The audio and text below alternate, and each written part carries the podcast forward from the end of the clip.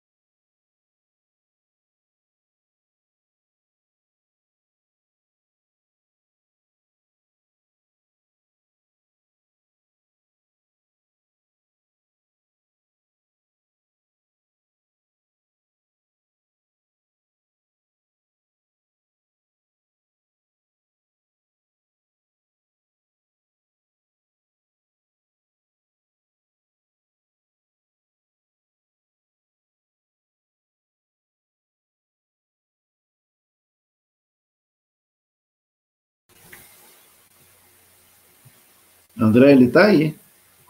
Boa noite, Jorge.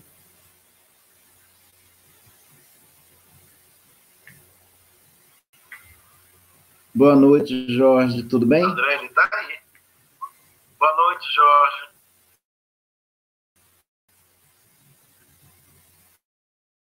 Tudo bem, Jorge? Alô? Boa noite, Jorge. Tudo bem? André, ele está aí. Boa noite, Jorge.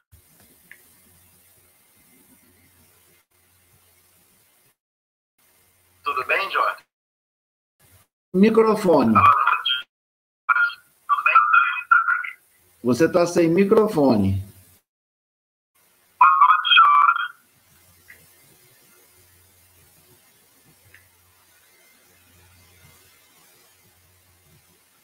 Jorge, Jorge, você está sem microfone. Microfone. Você está sem microfone.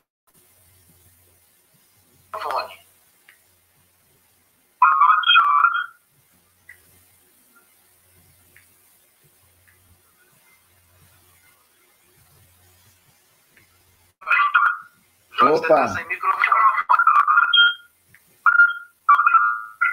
Você está sem microfone.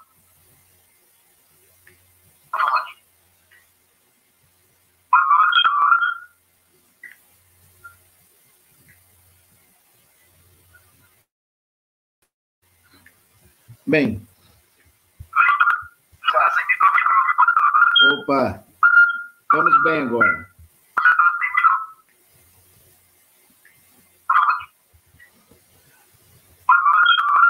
sem Boa noite a todos. Vamos iniciar o nosso encontro da noite.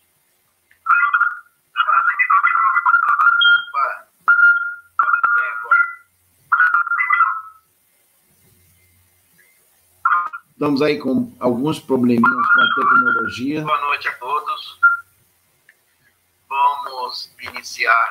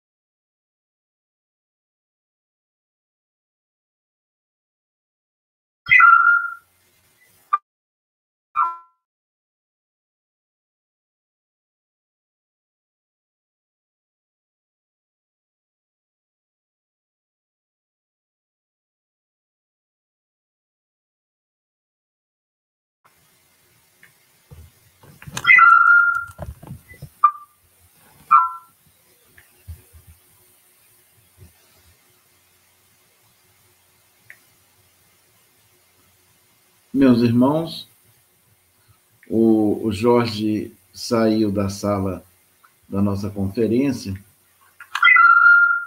em função do desse pequeno probleminha que nós estamos tendo com a tecnologia, mas nós vamos nós vamos nos ajustar e teremos a palavra do nosso irmão. da sala da nossa conferência em função do- desse pequeno probleminha que nós estamos tendo com a tecnologia, mas nós vamos, vamos nos ajustar e teremos a palavra do nosso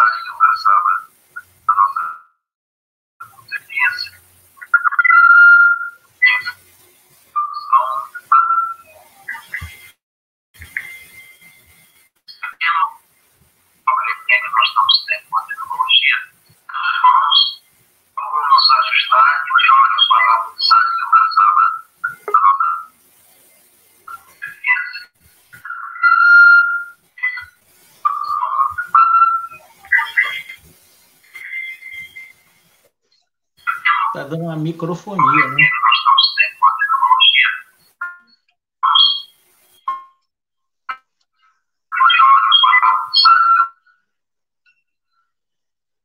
Oi. Tá ouvindo a minha voz? Nós estamos tendo um problema de microfonia. André, você está sem microfone. Microfone eu acho que está aí no seu aparelho. Quando Tá. fica mudo, some. Porque o do, do, do, do- André eu ouço perfeitamente bem. Então, eu vou só dar a apresentação e passar a palavra. Você encerra, Paulo. Tá muito barulhento do, do, do Paulo de Tarso. Ok? Vamos apresentar, então, o nosso irmão Jorge Hessen, que é presidente do PAI, Posto de Assistência Espírita, e tivemos esse pequeno contratempo no início, com certeza a abordagem, o conteúdo já trarão é, compensações a isto e a própria próprio envolvimento no momento que estamos passando. Vamos pedir a Deus, nosso Pai, que abençoe este trabalho, que inspire o nosso irmão tá e conduza noite, o nosso trabalho. Deixa eu desligar ali. Mantenhamos então a paz em Cristo, para que o nosso trabalho transcorra conforme a necessidade daqueles que estão sintonizados nesse momento e possam se beneficiar da mensagem de contribuição do nosso irmão. E assim damos por iniciado mais um trabalho conduzido aqui pela casa de Atualpa Barbosa Lima. Jorge Hessen, a palavra está contigo. Obrigado, irmão André. Desculpa. Então, vamos aproveitar o tempo que nos foi concedido para fazermos a reflexão do tema proposto e aceito pela direção da casa. Nós falaremos um pouco sobre a culpa, sobre o que é e a origem, baseado nas nossas fontes. Evidentemente, não poderia ser outra, sob o ponto de vista doutrinário, Joana de Ângeles, a série psicológica que nós temos mergulhado, nós sabemos ser uma leitura, não é uma leitura simples, é uma leitura que exige um esforço muito grande para a compreensão, para buscarmos a essência daquilo que ela traz para nós há alguns anos, e o belíssimo projeto, projeto Espiritizar, que está fazendo, acho, seus 15 anos agora, da Federação Espírita do Estado de Mato Grosso. É, só peço licença para tentar fazer um enquadramento melhor aqui. Eu estou no celular. Então, a nossa proposta é exatamente essa: discutirmos, refletirmos sobre culpa baseado, como eu disse, nos estudos, nas interpretações, nas fundamentações doutrinárias, também com um espírito colaborativo muito intenso do grupo da Federação espírita do estado de Mato Grosso. Sobretudo, na pessoa do doutor Alírio Cerqueira. É, eu tenho também uma grande inspiração nos estudos feitos pelo Lacordaire Fayard, e é em cima exatamente do trabalho que eles têm feito, eu apenas como um mero discípulo, tenho acompanhado o trabalho deles e estou replicando, estou fazendo exatamente o que eu posso dentro das minhas informações é, sobre essa leitura de Joana de Ângeles no campo da psicologia. Começamos o que é a culpa, a origem e a origem da culpa. Eles vão pegando várias frases de Joana e vão interpretando e vão dando as suas nas suas conceituações fundamentos interessantes porque eles trabalham com a psicologia consciencial. Então, eles vão, a partir da chamada psicologia transpessoal, o tempo todo, é transpessoal. Mas eles vão, eu diria que um pouco mais além, no sentido de trabalhar a questão consciencial. Isso é fundamental. Eu diria que é essencial para compreendermos tanto a proposta de uma nova revelação, como também como nos comportarmos a fim de, bem, compreendermos essa nova revelação, que é um instrumento extremamente poderoso para podermos fazer um trabalho em nós, nesse processo de autoconsciência, com, com os fundamentos doutrinários, e ampliarmos pela autoconsciência, que é um trabalho, dá muito trabalho esse processo de autoconhecimento, começarmos a mexer um pouco nessa compreensão das leis que estão em nossa consciência. Como é que nós podemos trabalhar isso? E todas as virtudes, nos esforçando para desenvolvê-la, a fim de que, na medida em que eu consiga trabalhar as virtudes que foram exemplificadas, modeladas pelo próprio Cristo, é, ter ou ser um instrumento muito importante nesse processo também transformador da própria sociedade, como um cidadão transformado intimamente no processo de colaboração para a transformação coletiva. Joana Diante diz: a culpa sempre se insculpe no inconsciente como uma necessidade de punição, através de cujo mecanismo o ego se liberta do erro. É, a reinterpretação em relação ao termo culpa utilizado pela própria Joana, para não ficar em nível de desinformação para nós mesmos, é, é feita a seguinte indagação: será que quando uma pessoa se culpa, ela se liberta do erro? Quando eu alimento qualquer tipo de culpa, me sinto culpado, com todo respeito. Existem movimentos religiosos, isso vai todo o meu mais absoluto respeito, em que no culto eles batem no peito, eles levantam os braços, é meia culpa, é minha culpa, é minha culpa. Quer dizer, como se isso fosse libertá-los da culpa, como se a pessoa se liberta do erro pela culpa, assumindo através da culpa. E não é exatamente, na verdade, todo o processo de libertação que passa por aquilo que nós temos, que é um ego, nós somos essência divina. Mas nós temos um ego. O ego é transitório. O que é permanente é o que é essencial em nós né, o self, conforme o Jung chamava, que é o nosso eu profundo, né, que é a nossa essência divina em si. Então, na verdade, todo o processo de libertação que passa pelo ego, pelo, pelo que é transitório, não é uma libertação. É o que nós podemos chamar de pseudo-libertação. É uma falsa libertação. Você se culpar, se culpar como se, através dessa autoculpa, você se libertasse de um erro. E continua o grupo fazendo o seu estudo, a pessoa conectada com seu ego pensa que se liberta se culpando, se punindo, mas na verdade estará aumentando ainda mais a matriz do problema que mantém a culpa. Então, não é exatamente com essa conexão de que vou me libertar me culpando, me punindo o tempo todo, que um processo de punição que traz dor, muitas vezes absolutamente necessária, por esse movimento de autoculpa, é, eu não vou me libertar do erro. Erro. As consequências desse erro permanecerão dentro das leis divinas que estão instas em, em nossa consciência. E eles dizem: a pessoa conectada, então, quando a pessoa se culpa, não há uma libertação real, há uma pseudo-libertação. Quando a pessoa entra nesse movimento, acredita que está se quitando perante a vida, porque, afinal de contas, sofre muito. Então, aí eu já sofro muito, eu já estou apanhando bastante, eu já. E até gente, tem gente que capricha o sofrimento, e, evidentemente, achando que esse é um mecanismo de se livrar né, do erro, repito, se culpando, se punindo o tempo todo, e, evidentemente, não vai conseguir, nesse movimento, é, por estar sofrendo muito, se libertar do erro. Não é, você não se liberta das consequências de um erro por um processo de auto-sofrimento por escolha. Não é assim.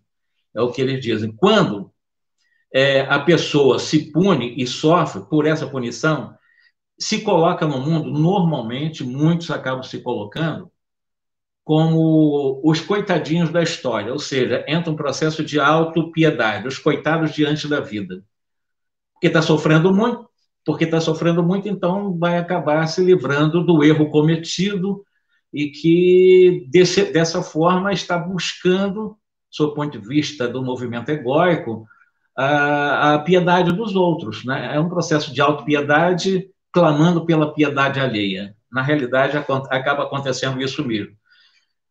Ele diz mais: a pessoa se pune, sofre por essa punição, se coloca uma coitada diante da vida, porque está sofrendo muito. Acha que esse sofrimento está libertando de toda a situação que gerou o desamor, mas esse movimento é auto-ilusório. Vamos tentar explicar isso, Soponde. Por que, que nós temos esse movimento? Por que, que nós achamos que sofrendo muito, caprichando no sofrimento, nos culpando o tempo todo, nós estamos nos livrando do erro? Não é por esse caminho. Não se livra de erros cometidos por esse caminho. Muito pelo contrário, mas tem uma história por que, que nós mentalmente agimos assim? No mundo inconsciente, no mundo subconsciente, nós tendemos a agir dessa forma. Agimos, nem nos percebemos, mas estamos agindo. O mecanismo que ocorre dentro de nós é mais ou menos assim. Eu digo daqueles que ainda ignoram as leis é, divinas que estão na consciência, porque o espírita, teoricamente, já sabe que não existe punições nas leis divinas, né, o espírita ele não tende a alimentar, quando espírita consciente, a própria culpa. Ele tem outros mecanismos para se livrar das, da, da, das matrizes, né, dos seus próprios erros do passado ou do presente. Ele tem uma visão diferente, mas nós estamos falando para não só espírita, para outras pessoas que não têm o conhecimento do espiritismo também. E a Joana ela escreve para todas as pessoas, não escreve só para espírita, espírita também. Por isso que ela utiliza os grandes teóricos das forças da psicologia atual, os grandes cientistas da psicologia na sua série, né? Vamos lá no histórico. A culpa é originada na conceituação ancestral do pecado. Herança atávica do pecado original, advindo da desobediência de Adão e Eva, formando o chamado, aí é um termo bem junguiano, os arquétipos do ser humano a respeito da árvore da sabedoria do bem e do mal. E isso tem sido um processo da evolução cruel, punitivo, que vem desequilibrando o mecanismo psicológico de muitos. Na sociedade ocidental, sobretudo, quando nós falamos cidade na sociedade ocidental, essa, esse pecado originado do, da, da culpa, né? ou seja, a origem da culpa é o pecado, o original do chamado pecado cometido por Adão, por Eva, que motivou essa expulsão do tal paraíso. Esse mito, essa mitologia que ainda é trazida até os dias de hoje, na verdade, é um símbolo para nós espíritas. Nesse símbolo, que está contido no Velho Testamento também, aborda uma realidade que ocorreu com seres humanos que vieram para a Terra em processo de exílio e que trouxeram os atavismos também de lembrança, de saudades, e também um pouco essa visão punitiva de outras regiões planetárias, vamos dizer assim. O Emmanuel, ele explora muito bem esse tema no livro A Caminho da Luz. Ali ele vai mostrar a origem da culpa a partir da raça adâmica analisada por ele. E ele vai falar exatamente dos capelinos. Então, os capelinos trouxeram para nós essa ideia do pecado, essa ideia da culpa, esse processo de punição, esse processo de... porque eles se sentiam punidos quando eles foram convidados a virem para a Terra eles foram de lá, evidentemente, exilados. O exílio não é uma punição. O exílio, pela ótica espírita, na realidade, é um convite, é uma lei, é um convite para aqueles que não praticaram bem, conforme dizem os espíritos no livro dos espíritos, no limite, né, no, no limite das forças de cada um para fazer o bem, de cada um deles. E eles não fizeram esse bem, eles entraram na preguiça moral para trabalhar o bem em si, eles estavam fora do contexto da lei de evolução de onde eles estavam, né? daquela região de Capela. Como, na liberdade que eles tinham de continuar errando, eles estavam fora do contexto, do processo da lei de evolução daquela comunidade, evidentemente eles foram convidados, já que eles, a minha liberdade não pode obstar a lei de liberdade, do livre-arbítrio, ela não pode obstar a lei do progresso. Imagine se alguém com liberdade querer preguiçosamente se manter no mal, é, é, entravar a lei do progresso, a lei da evolução. Não há como. Então, eles foram convidados, só vocês já não têm espaço aqui, vocês vão ter que, dentro das condições mentais, morais que vocês se encontram, viver em outras condições, nas condições que vocês se encontram como natureza, para reaprenderem a exercitar o bem para que depois que vocês exercitarem bem, vocês retornarem para a capela.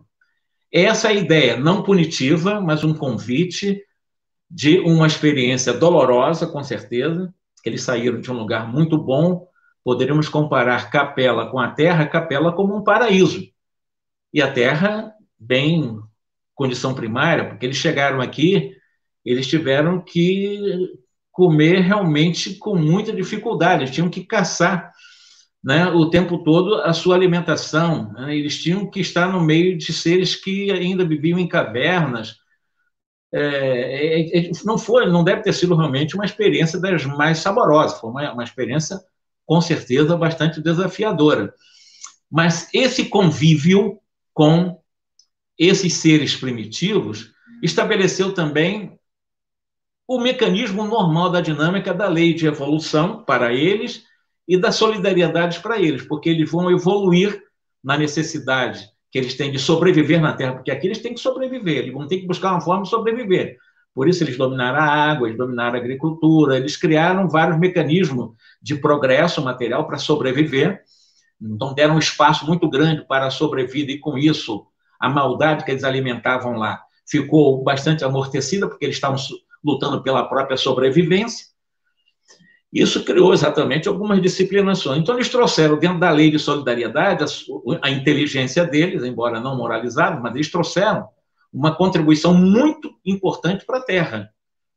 Né? O progresso, as bases sociais, as informações das próprias palavras, a, a, a inscrição dessas palavras pelas revoluções na era dos metais, foram eles que trouxeram. Né? A era do ouro, a era do cobre, a, hora, a era de outros metais. Então, eles que descobriram isso. Mas vocês imaginam como é que eles sofreram para passar por isso. Para eles, era uma punição. Dentro da visão de justiça, de amor, de caridade, que é a lei maior de Deus, eles não estavam sendo punidos, fique bem claro isso. Eles foram convidados, de acordo com a natureza de estágio moral em que eles estavam, a passar pelas experiências que são experiências mais é, mais desafiadoras, então são uma experiência mais difícil, para que eles desenvolvessem aquilo que eles não quiseram, por preguiça moral, desenvolver e acompanhar a evolução da, daquele grupo lá de capela. Mas eles trouxeram, atavicamente, a ideia de punição, a ideia de expulsão do paraíso, isso ficou e se arrastou e se arrasta até os dias de hoje, esse mito né, da expulsão do paraíso, do pecado e da punição, da punição e etc., que Deus nas suas leis, ele pune as suas criaturas. Não é a visão correta que o espírita alimenta, porque o espírita tem consciência que as leis divinas são amorosas, elas nunca serão punitivas. Mas avançando aqui com o trabalho feito pelos nossos irmãos de Mato Grosso. Eles dizem mais o seguinte: os capelinos saíram há milhares de anos do seu planeta de origem, que estava numa fase de transição.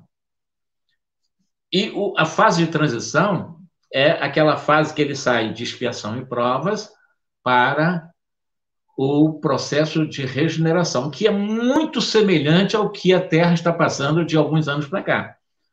Então, se viveu naquele momento em Capela, por comparação ao que se vive hoje na Terra.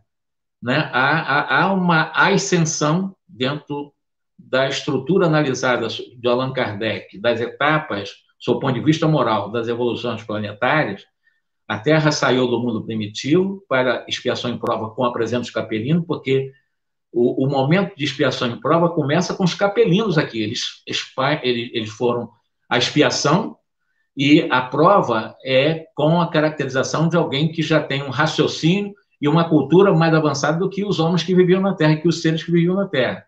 Então, é a etapa de expiação em prova, ou prova expiação, com os capelinos, começa. E aí nós estamos entrando, segundo várias informações, num processo de transição da Terra. Nós estamos vivendo um momento transitório.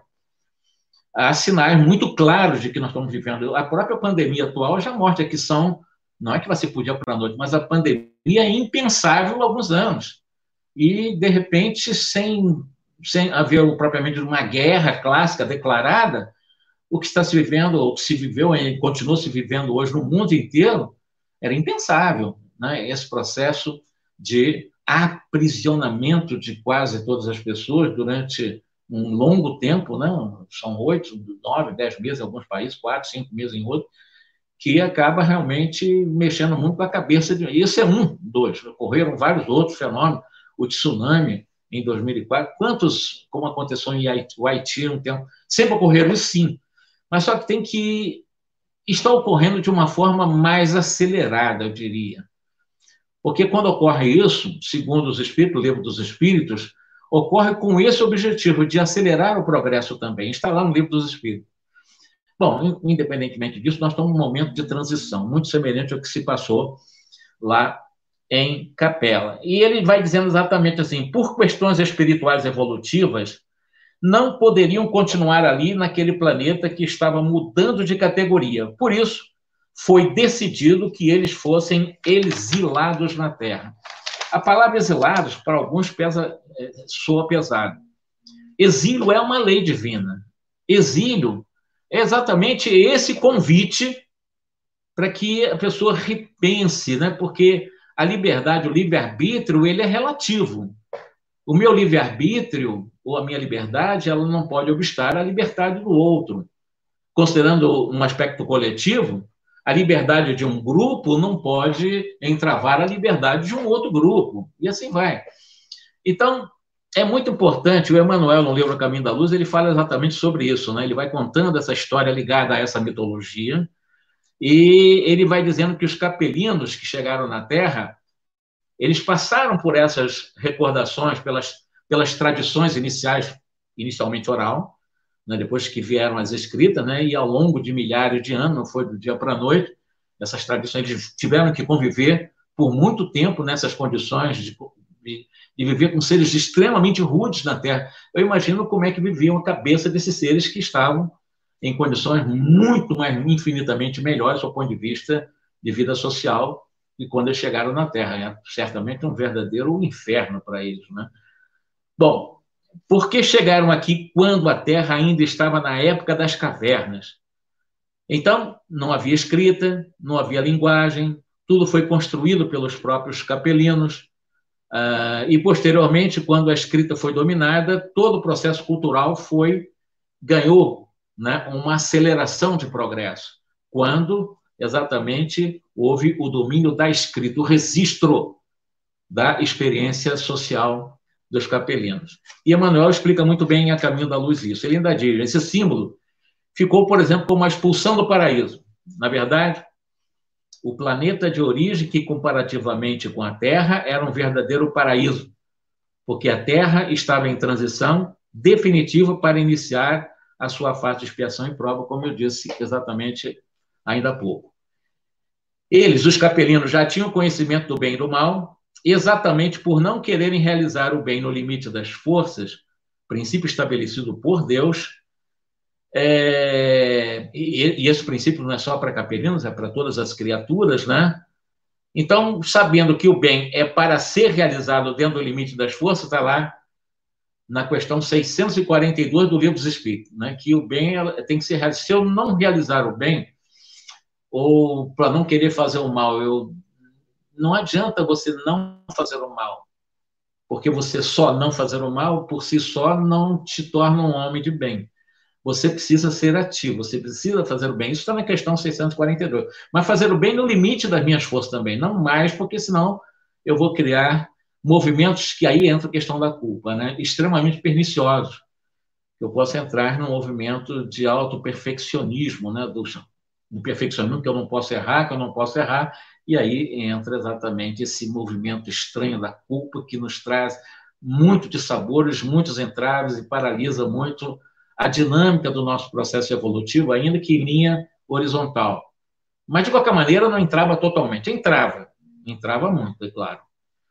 Bom, vamos lá. O que, que diz na 642? Para agradar a Deus e assegurar a sua posição futura, bastará que o homem não pratique o mal? Kardec pergunta aos espíritos, 642, do Livro dos Espíritos. E os espíritos respondem para Allan Kardec e para nós. Cumpre-lhe fazer o bem no limite de suas forças, como eu disse agora. Porquanto responderá por todo o mal que haja resultado de não haver praticado o bem. Então vai trazer resultado. É punição? Não. É lei. É uma lei, não é punição. O resultado da preguiça moral de eu não querer fazer o bem, de eu não exercitar o bem, porque isso dá trabalho, fazer o bem dá trabalho. Porque você tem que humildar o coração, amansar a sua, a sua natureza, né? e desenvolver o amor, como disse Jesus. E tudo isso dá muito trabalho. E, como, e tudo que dá trabalho para as pessoas que são, ou aqueles que são preguiçosos, não se movimentam e achando que não fazer o mal está fazendo o bem. Não. Você, para fazer o bem, tu tem que ser ativo, como está na 642. porquanto nós responderemos pelo mal que haja resultado de não praticarmos o bem. Vamos lá. É, e não disposto a realizar esse processo, lá os capelinos, foi deliberado que eles viessem para a terra e quando chegaram aqui na terra, que tudo estava para ser construído, que eles, nessa situação expiatória, tinham que apre aprender a valorizar o bem. Vou deixar um detalhe aqui para nós, que é importante. Ela sempre diz isso, aliás, uma interpretação muito interessante. Eles estavam em processo expiatório. Num processo expiatório, tiveram a chance de evoluir pela lei de evolução, pelo trabalho, e, e, trabalho para o espírita não é fazeção de coisas materiais, para ele, na época, tinha que fazer muita coisa material, sim, mas trabalho numa visão verdadeiramente espírita é toda e qualquer ocupação útil. E ocupação é uma coisa da mente.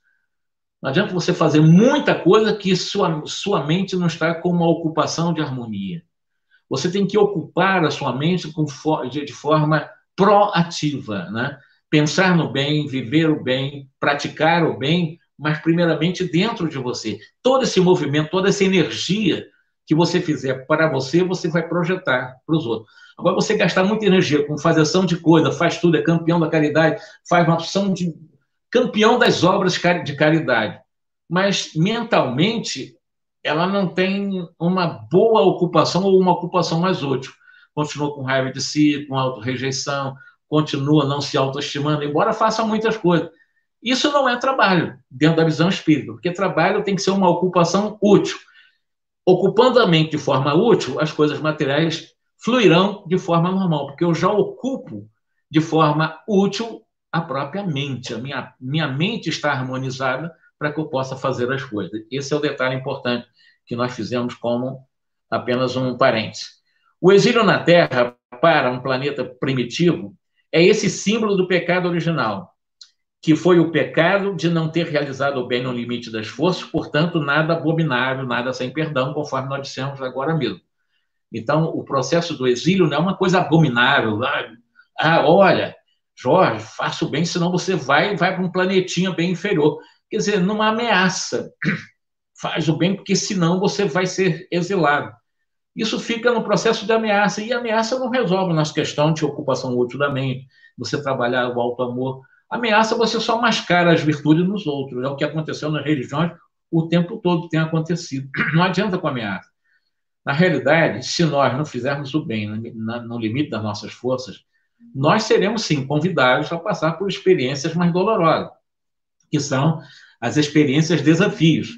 O que não quer dizer que as experiências desafios também não tenham, nós não tenhamos oportunidade de ver a experiência estímulo, Há uma diferença. A desafio é dolorosa, a experiência estímulo é prazerosa.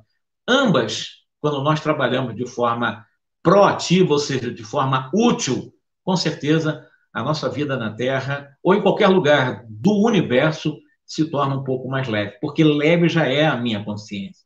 Porque eu já trabalho um pouco essa minha consciência, eu já começo a me acolher, a me recolher, no sentido de introjetar em mim o autoconhecimento, né? a, a, a autoconsciência daquilo que sou, e não ficar escravo aquilo que estou. Eu tenho um ego, mas eu não sou o ego. O grande problema é que eu acho que sou o ego em detrimento da essência divina que somos. Aí, essa confusão realmente nós investimos errado.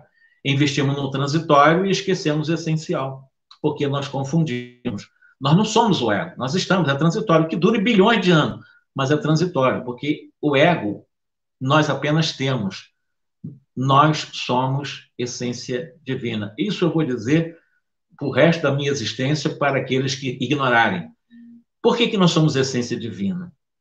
Primeiro, o próprio Moisés, né, um grande sábio, maior médio que nós tivemos na Terra, segundo Emmanuel, em A Caminho da Luz, ele disse que nós fomos criados à imagem e à semelhança de Deus. Isso é muito importante para nós compreendermos a nossa essência divina. Porque se nós fomos criados à imagem e semelhança de Deus, nós, na essência, já trazemos o divino. Nós temos o DNA do divino em nós, do Criador em nós. E Jesus, aproveitando esse gancho, Ele disse que nós éramos deuses. É claro com D minúsculo, mas deuses. Porque vai chegar, um, vai chegar uma, é, uma época em nossa existência, quando nós já saímos da fase de humanidade, repito que leva bilhões de anos, mas que nós vamos sair da humanidade, porque enquanto na humanidade estivermos, nós estamos ainda imperfeitos, é, aí nós seremos estaremos na condição de co-criadores. Então, isso é muito importante. Eu não sou o criador, porque só Deus é o criador, mas colaborar com a obra de Deus como co-criadores, que é exatamente uma prerrogativa daqueles que se purificam. Aí me torna um co-criador. Jesus é um co-criador. Ele criou a terra. Ele co-criou a terra, por permissão de Deus, que é uma outra lei, que é a lei de permissão divina. Né? Voltando, na Idade Média, é... acontecia muito, por exemplo, esse exílio na Terra para um planeta primitivo, esse símbolo que nós falamos do pecado original, foi muito utilizado na Idade Média, no mundo ocidental. Eu vou deixar um detalhe também muito importante para a nossa reflexão. O conceito ou a cultura da culpa, ela não é cultuada, por exemplo, na região do Tibete, em algumas regiões do Oriente. Eles não têm no dicionário a palavra culpa. Não quer dizer que eles não errem, que eles não tenham suas são imperfeitos também. Mas eles não cultuam a culpa, eles não têm essa cultura. Graças a Deus eles não têm essa cultura, eles trabalham de uma forma diferente, essa busca de autoconsciência. O mundo ocidental foi invadido por essas ideias de culpa, é, e isso alejou profundamente a nossa consciência. Mas alejou de uma forma preocupante, porque você vive com medo de você, você vive com medo das pessoas, você fica com medo de viver. Isso no movimento inconsciente, subconsciente, você tem medo das coisas. Nós não temos que ter medo. Nós temos que ter coragem. Mas coragem que enfrentar o mundo, enfrentar os outros, não. Nós temos que ter a coragem de enfrentar ante as leis divinas a necessidade da reparação dos nossos erros, principalmente aquele que nós temos consciência dele, porque existem uns que nós não temos consciência, que pesam em nossa economia espiritual, sim, mas nós não temos consciência, mas nós já não somos seres simples e ignorantes de milhões de anos. Nós já temos bastante conhecimento, já avançamos bastante, já não vivemos de sensações, já temos sentimentos, já ampliamos a nossa capacidade racional, já ampliamos também aqueles que ampliaram e conseguiram e estão mantendo ainda a ampliação da liberdade de escolha, que é o nosso livre-arbítrio. Isso é muito importante no estágio que nós estamos atualmente. Mas no mundo ocidental, a culpa ela foi muito utilizada de forma perversa. Muito perversa. Isso é lembrado por esses nossos irmãos quando eles falam que na Idade Média a questão do pecado alcançou o auge de verdadeiras lavagens cerebrais que se fazia na mente das pessoas para inculcar a culpa a fim de que elas pudessem comprar a absolvição. Lembram-se disso? Você comprar exatamente a sua salvação você sair do inferno, porque você pecou, você pecou, você, você vai para o inferno. Essa é ideia na Idade Média. Isso se vivia na sociedade na Europa. E, evidentemente, ninguém queria para o inferno. Então, a igreja bolou uma forma de tentar inculcar mais culpa, porque era um mecanismo da igreja também arrecadar através de taxas de absolvições, né? ou taxas de indulgências, taxas em que você podia comprar perdão. Então a igreja trabalhou muito bem isso daí em nossa cabeça, né, na Idade Média. Isso foi uma coisa apavorante.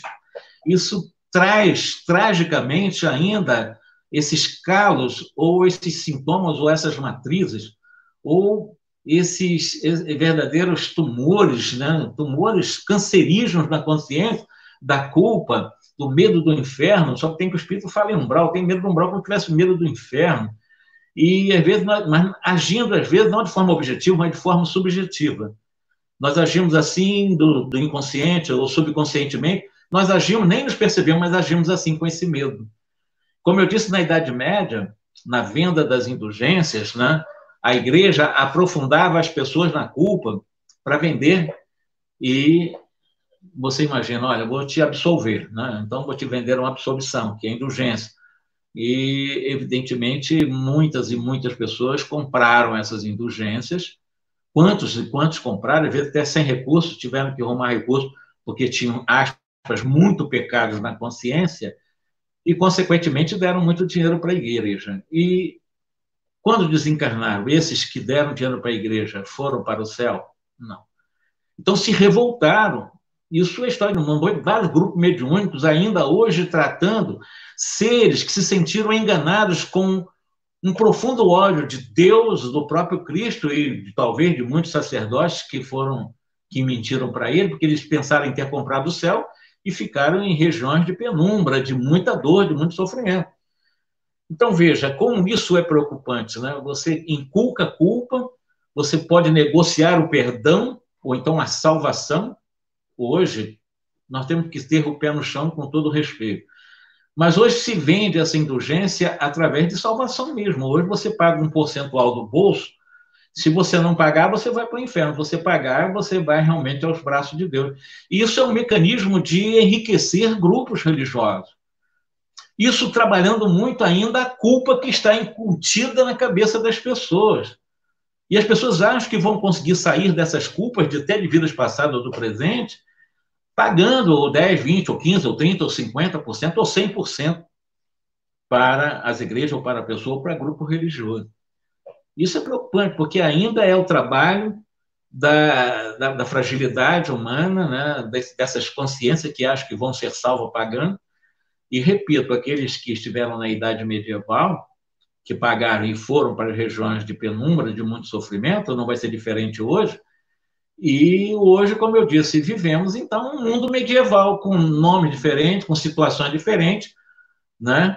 Mas ainda um mundo medieval na cabeça das pessoas que acham que podem comprar exatamente arrombando a porta do paraíso com um percentual né? obrigatório. Estou falando espontâneo é diferente. Você pode ajudar, deve ajudar mesmo, né? quando você tem recurso para isso.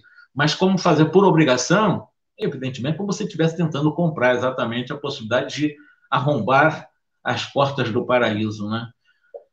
Então, você aprofundar as pessoas na culpa, você acaba ganhando exatamente, escravizando a consciência das pessoas. Escraviza mesmo. As pessoas ficam com medo realmente de ir para o inferno. Hoje, muitos cristãos acreditam no inferno. Nós temos estudado isso aí no Atualpa, no livro Céu e Inferno, a Justiça Divina, segundo o Espiritismo, e nós temos visto isso, né? E o Kardec abordou isso com muitíssima propriedade no século XIX. É, eu, eu, olhei aqui para o relógio, são 20 e 50, me faltariam 10 minutos. Nós perdemos 12 minutos por causa dos problemas técnicos. Eu não sei se alguém poderia me dizer se eu já estou terminando, se eu já terminei, como é que é isso, porque é a primeira live que eu estou fazendo pelo YouTube, alguém poderia escrever aqui para me orientar? Poder até para não tem mais. Ô, Jorge, nós perdemos ali, naquele início, uns 10 minutos, não foi? 12 minutos. Não está não tá conseguindo me ouvir.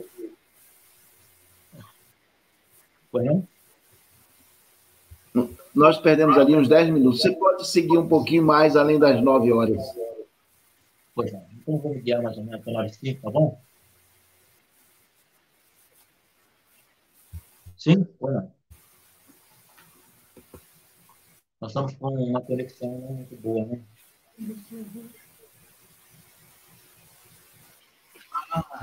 É, só está a sua imagem, tá? agora está dividindo. Bom, Deixa eu continuar aqui com o meu roteiro. Isso na Idade Média, foi um estágio praticamente insuportável para a população da Europa que pagava regiamente. As pessoas que não tinham poder econômico sacrificavam, davam todas suas posses para a igreja para se livrar da punição do inferno, porque é, aqueles que não pagassem iam para o inferno, era a ideia que se incutiu. Né? Isso chegou a um nível tal, lembra-se na história, desse, dessa realidade infeliz da nossa história, que um sacerdote católico também, o Martim Lutero, ele acabou se insurgindo contra isso, né? Ele acabou realmente criando um movimento que contrapunha essa ideia de, de, de, de, comércio, de mercantilizar a questão do perdão, das indulgências, absolvendo através de taxas com livros controlados pela Igreja, pelo Vaticano na época, né? No Vaticano não, pela liderança da Igreja na época. E aí ele, é, nós vamos dizer o seguinte: as pessoas que é, chegou ao nível tal que Martim Lutero se insurgiu contra a Igreja, criando o protestantismo, como a história narra. Os espíritas, nós, aquele que estudamos Allan Kardec, aquele que estudamos as obras subsidiárias, chamadas subsidiárias, como Emanuel, André Luiz e eu, especificamente agora, mergulhado em Joana de Ângeles, evidentemente nós não acreditamos nisso mais. Né? Não temos essa ideia de culpa, de inculcamento, não existe na cabeça do espírita consciente, côncio, é, essa ideia punitiva. Pelo menos não deveria existir de que a reencarnação é um processo punitivo, de que um câncer é uma punição, de um, que um processo de um psiquiátrico mais grave são processos punitivos, não são punitivos podem ser autopunitivos, mas autopunitivos porque a pessoa cria a lei de punição, porque a lei de punição não existe nos estatutos divinos, na nossa consciência não existe. É a lei de amor, justiça e caridade, ponto. O resto é, é consequência dessas três leis, ou uma lei só em três dimensões: amor, justiça e caridade. Considerando então essa realidade, no passado, é, nós estávamos na condição pelas reencarnações, né? por isso nós, nós fomos atores que também jogamos pessoas na fogueira, certo? Nós não somos inocentes nessa história. Fomos sacerdotes também, muitos foram sacerdotes da Igreja Católica em vários países e que inculcavam também a culpa, estavam no lado daqueles que realmente inculpavam as pessoas para também poder se, é, se locupletar, né? se, pela, pelas suas conveniências próprias.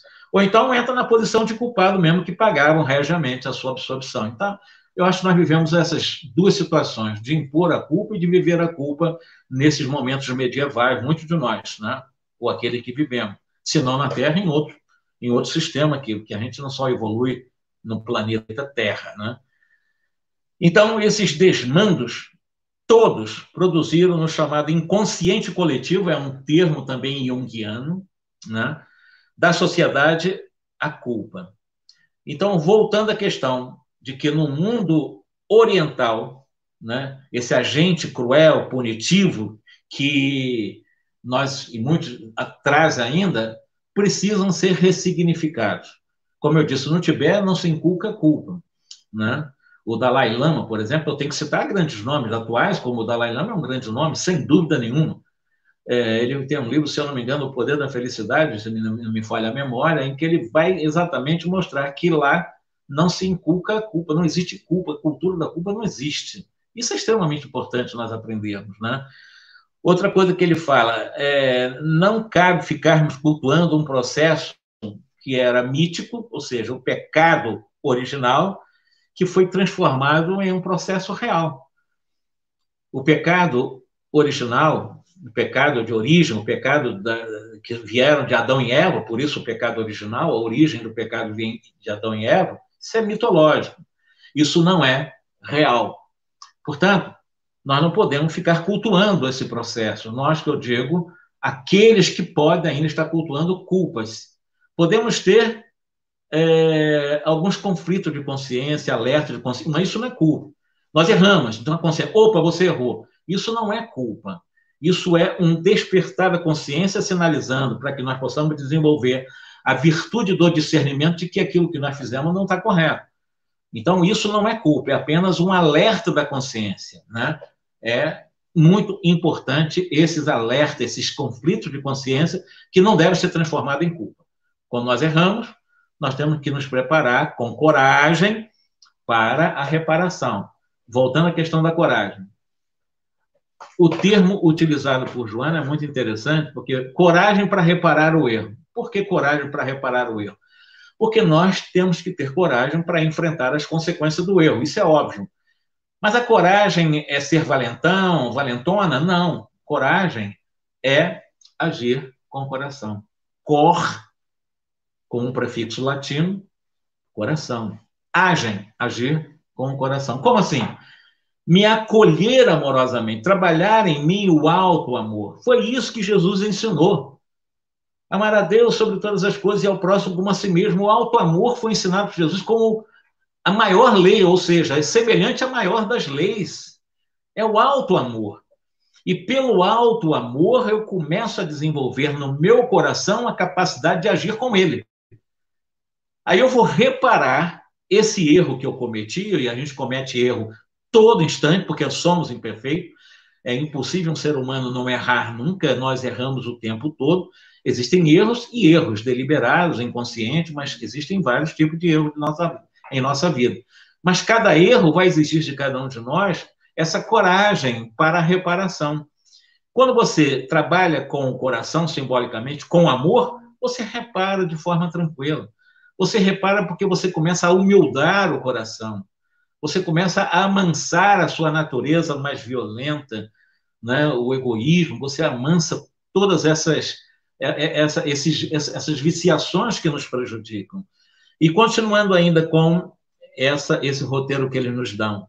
Quando chega ao nível em que o Martinho entra nessa, nós falamos, por exemplo, é, não cabe ficar cultuando, cultuando o processo de culpa na sua, na sua questão mitológica, porque Adão e Eva nunca existiram, é um ponto importante. Adão e Eva existiu como seres reais? Não.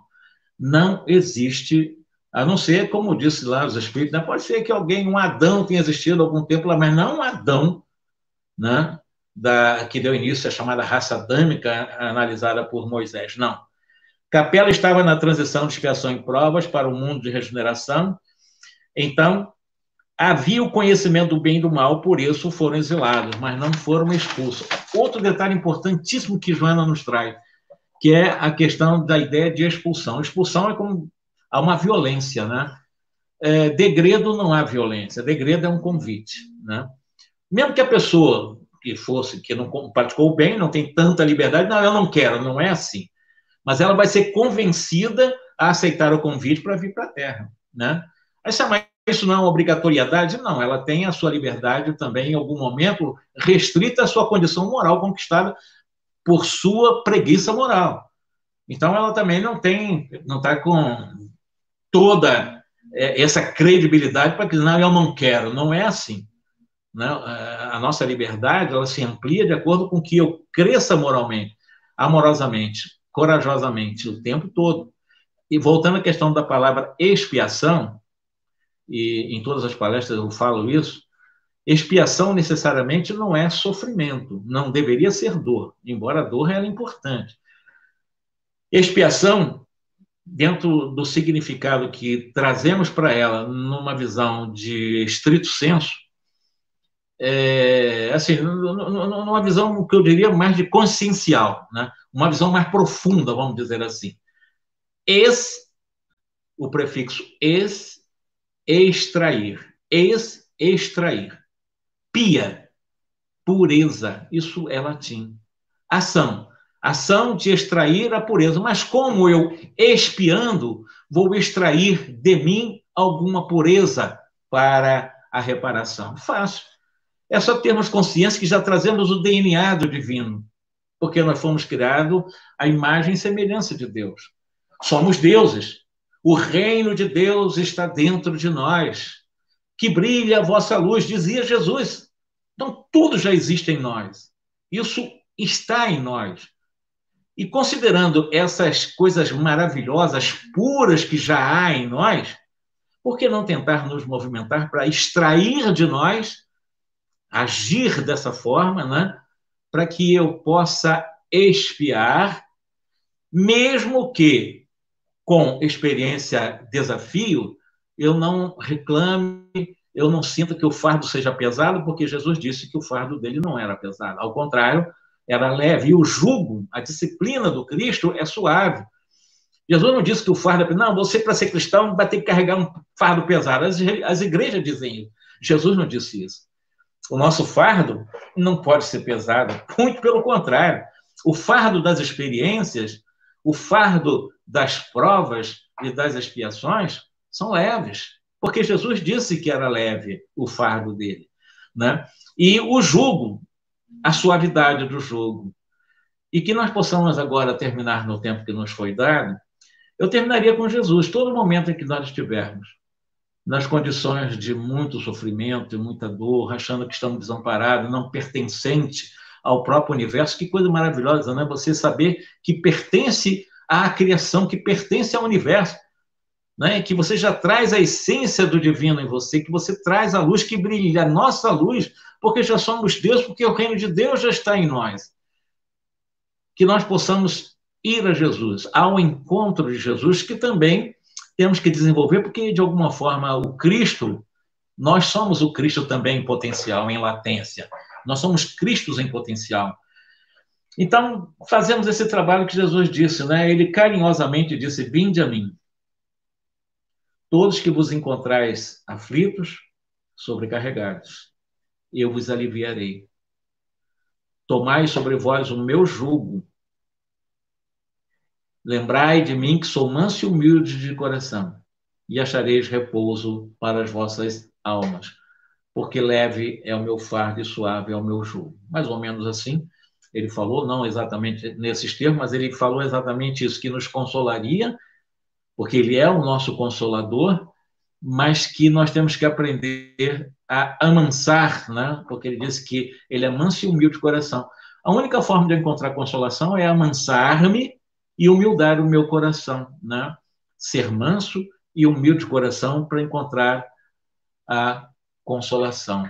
Dito isto, nossas palavras últimas é para todo aquele que nos ouviram pacientemente, diretoria do Atualpa, nosso irmão Paulo, André, que recebam em seus corações as nossas mais sinceras vibrações de paz, de saúde, de alegria. Vai o meu agradecimento e também o pedido de perdão ou desculpa àqueles que no começo tivemos as dificuldades é, técnicas, mas que relevem em função dessa nossa vibração carinhosa por todos vocês. Que Jesus nos abençoe. Muito obrigado a todos. Paulo, então, é contigo. O André. Eu vou entrar, porque eu, acho que o microfone do Paulo está com a microfonia. A minha parece também, ouvindo. Não, a sua está perfeita. Tá boa? É isso, são a, as, os humores da tecnologia. Isso acontece. Então temos que compatibilizar a emissão, o sinal de, internet de quem envia, de quem recebe e dos que assistem. Muitas vezes tem algum ruído. Então faz parte da comunicação este ruído e nós vamos com o tempo ajustando. É um aprendizado nosso também. Mas foi excelente a palestra, grande contribuição.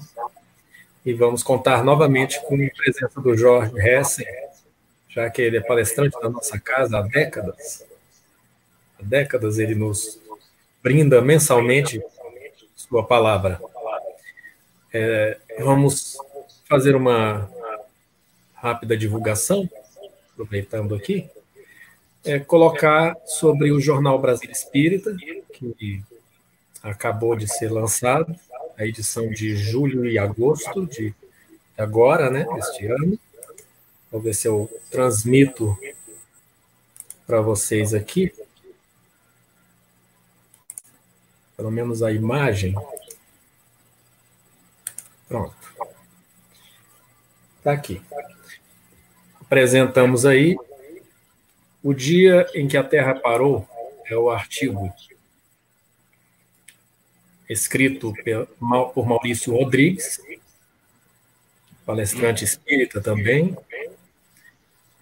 E temos vários artigos interessantes uma homenagem aos pioneiros da Casa de Atualpa, do Grêmio Espírita, da sua fundação, um artigo da Margarida Cardoso Leite.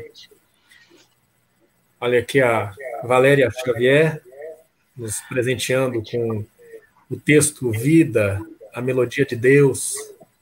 Ela faz uma homenagem, faz aqui um canto à vida. O poema, o livro espírita consola, esclarece, edifica do nosso grande amigo Adailton Moura, presidente do Sinol, do Gama. mensagens, notícias. Chegamos aqui nas Cestas do Coração, a, divulgação da nossa casa, de trabalho é, de contribuição às famílias necessitadas, em situação de risco, e que precisam receber ajuda, a caridade de todos nós que tivermos um pouco mais. Para aqueles que quiserem ouvir as palestras gravadas, elas estão todas para download é, nas redes sociais. É só buscar. E, finalmente, no encarte, todo um artigo especial sobre o Departamento de Arte e Cultura Espírita de nossa casa, com a sua história, resumidamente, sobre o encontro de trabalhadores que ocorreu. Fica aí a dica da leitura do jornal Brasília Espírita. Além disso, também é, aproveitamos para convidar a todos para a palestra de domingo. Será uma palestra diferente. Será uma palestra é, litero-musical, conduzida e apresentada pelo Felipe Vaz, músico e também trabalhador da nossa casa. Estão todos convidados. Fiquemos com Deus. Peço bênção para o nosso amigo Jorge Hessen, muita saúde, muita saúde e continuar essa tarefa e estar sempre conosco. E para todos os que nos ouvem, a bênção da saúde também, para suas famílias, para os entes queridos, para os colegas de trabalho, que todos estejam amparados pelo alto e se cuidando. Fiquem com Deus.